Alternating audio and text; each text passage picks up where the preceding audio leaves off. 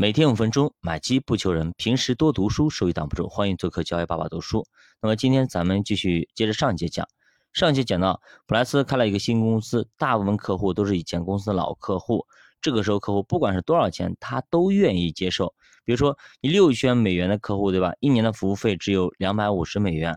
那你咱们想一想，为了这么一个客户服务一年，肯定是亏本的。但是呢，他们愿意这么去做。因为这个时候呢，你根本就没有条件去选客户，只要有客户，你就赶紧拉过来，对吧？这样的话，客户才可能说源源不断的进来。虽然说你一年才五两百五十块钱，对吧？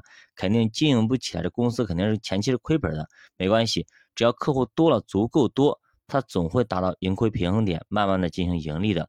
那这个时候，他就是免费提供服务也无所谓，只要你能够来我们家公司就可以了。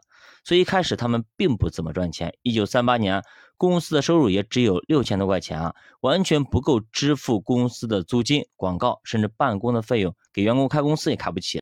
那我们对比一下，其实普莱斯在上班的时候啊，他一年就可以赚一万二美元了。所以说他现在创业基本上也就是义务劳动，完全的赔钱，别赚吆喝。所以说我建议很多跳槽的或者要。就是辞职创业的人啊，一定要记住给自己留好安全垫，至少两年的家庭开销。不然的话，你看看，原来一年一二一万二美元，现在基本上不赚钱，还要往里砸钱。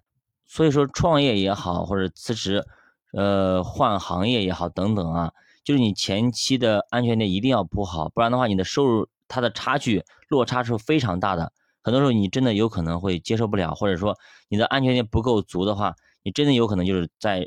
重返原来的岗位去干活，就是这一次宣告失败等等啊。就是说，为什么那么多人创业会失败？就是这样子，你没有安全垫，同时呢，你没有安排好自己的现金流。当然了，还有其他的嗯很多的因素造成的。那上节说过，他员工里面有两位大将啊，两位哼哈二将，两位合伙人，确实呢无米下锅，所以他才领了很少的薪水。那即使是这样啊，他这两位哼哈二将。他们领的工资，他们没有花，也没有拿拿走，而是呢，把这些公司又投回到了公司当中。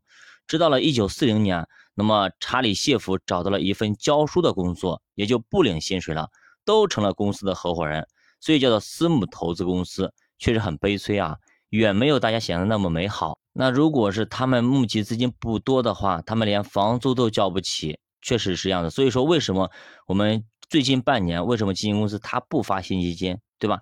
它发了也没人买，虽然募集不多，还不如不发呢，就是这种情况。所以说，并没有我们想象的什么高大上，什么私募等等，对吧？你如果是募集不够基金，你什么私募不私募的，对吧？到最后呢，就是说你花钱赚吆喝，根本赚不到钱的。其实咱们想一想就知道了，他们赚什么钱？赚管理费啊，对吧？一般的话情况下是一点五的管理费，那么一个亿的资金也就一百五十万。你租个那种高大上的办公室，可能五十万、一百万的，再雇两个人，基本上一年就不赚钱了。那只有说募集资金超过十个亿的私募，才能够活得稍微滋润一点。所以现在你看，动不动百亿资金，对吧？千亿的，就是为什么那么风光？为什么能够发工资发那么多？是因为他们赚的多。你想那些募集少的那些基金，基本上我们都不会听到他们的名字，有些甚至都夭折了，对吧？那么，在一九三八年暴跌之后呢，市场开始反弹。到了三九年，新公司的销售额已经开始有了不错的增长，现金收入呢超过了一万美元，但是离收支平衡还差太远。当时普莱斯他们想了很多办法，比如说投资一家投资公司，必须要求跟管理层见面，一个是为了调研，另一方面呢，为了在见面中看是否能够发现一到两个潜在客户。后来还真被他忽悠来了一些啊。一九三九年九月一号呢，德国闪击波兰，二战爆发。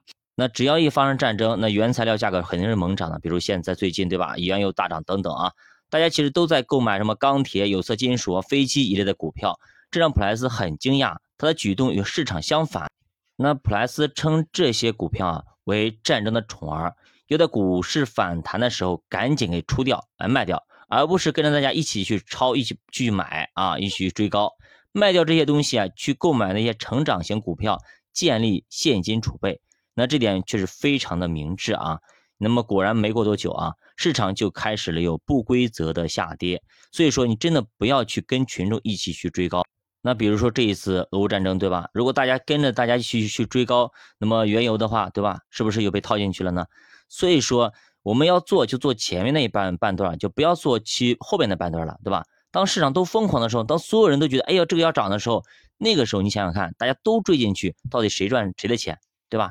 那大家都在里边的话，你肯定是不可能赚钱的，那只可能说你提前走。如果你不舍得提前走，不好意思，那你也在里边，你就被别人给割了，就是这么一个简单道理。但是很多人不愿意相信，或者是不愿意去思考，就一股脑的就跟大家一起去走，肯定赚钱。结果呢，到最后，对吧？一地鸡毛。小巴读书陪你一起慢慢变富。如果大家对投资感兴趣，可以点击主播头像，关注主播新品团，跟主播一起探讨投资智慧。再见。